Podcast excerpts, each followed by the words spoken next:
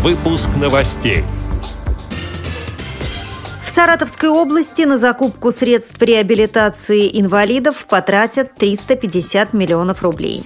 В Тюмени реализуется проект «Доступный город». Амурской областной библиотеке для незрячих и слабовидящих подарили фильмы с тифлокомментариями. В Тульской области завершились чемпионат и первенство России по пауэрлифтингу среди слепых. Далее об этом подробнее в студии Наталья Гамаюнова. Здравствуйте. Здравствуйте. В этом году в Саратовской области на закупку средств реабилитации для инвалидов потратят 350 миллионов рублей. Как сообщает информационное агентство «Свободные новости», в прошлом году сумма составляла 173 миллиона рублей. Это позволило обеспечить региональных инвалидов средствами реабилитации на 60%. Цитирую слова министра социального развития Саратова Ларисы Колязиной. На санаторно-курортное лечение жителей региона из бюджета выделен 41 миллион рублей, что составляет 20% от необходимого. Полученные средства планируется потратить на путевки в Крым. В Тюмени реализуется проект «Доступный город», который помогает инвалидам по зрению ориентироваться в пространстве. Для участия в программе 15 организаций установили в своих учреждениях специальное оборудование. В эксперименте приняли участие 45 человек. О том, что такое система «Доступный город» и как она работает, рассказывает инспектор по доступной среде Тюменской областной организации ВОЗ Артур Алиев. Когда пользователь перемещается и э, попадает в зону действия речевого информатора, то на абонентское устройство поступает сообщение о том, где в данный момент э, находится пользователь. То есть сначала это может быть звуковой сигнал, либо это может быть э, виброоповещение. И таким образом незрячий, он уже слышит, что это за объект. Допустим, мне нужно попасть в аптеку. Я, соответственно, нажимаю на кнопку отправки сигнала, и сигнал передается на автономный речевой информатор, который установлен над входной группой. И раздается звуковой сигнал, который оповещает о том, где находится дверь. То есть э, таким вот образом очень удобно искать вход. Отмечу, что в Тюмени проект «Доступный город» представляет компания «Круст», которая осуществляла поставку и установку необходимого оборудования.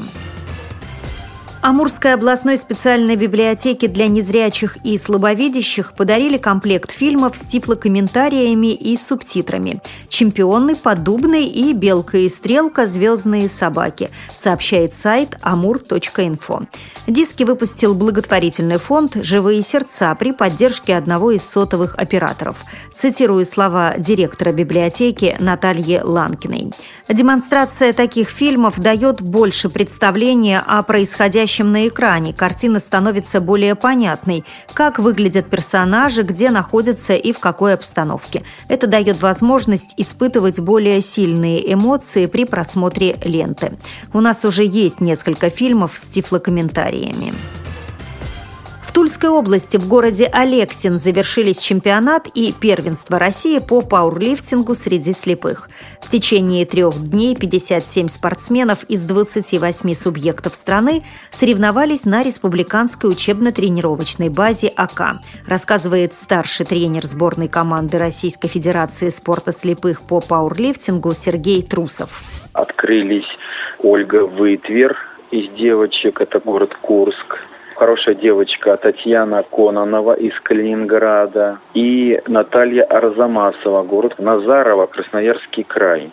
Вот эти девочки, я их включаю в состав сборной команды по итогам этого чемпионата. Мальчик интересный, мне понравился, новенький абсолютно, Мерген Гамбоев. Мальчик выполнил кандидата мастера спорта, занял первое место. Вот я его приглашаю тоже в сборную команду, чтобы мы могли в дальнейшем посмотреть, как будет прогрессировать, чтобы была возможность его участия на международных соревнованиях. В командных соревнованиях среди женщин третье место заняла сборная Тульской области. Вторыми стали представительницы Красноярского края. Победу одержала сборная Тамбовской области. У мужчин места распределились следующим образом. Третье занял Краснодар, второе – Самарская область, первое завоевала сборная Приморского края. С этими и другими новостями вы можете познакомиться на сайте Радио ВОЗ. Мы будем рады рассказать о событиях в вашем регионе. Пишите нам по адресу новости собака ру.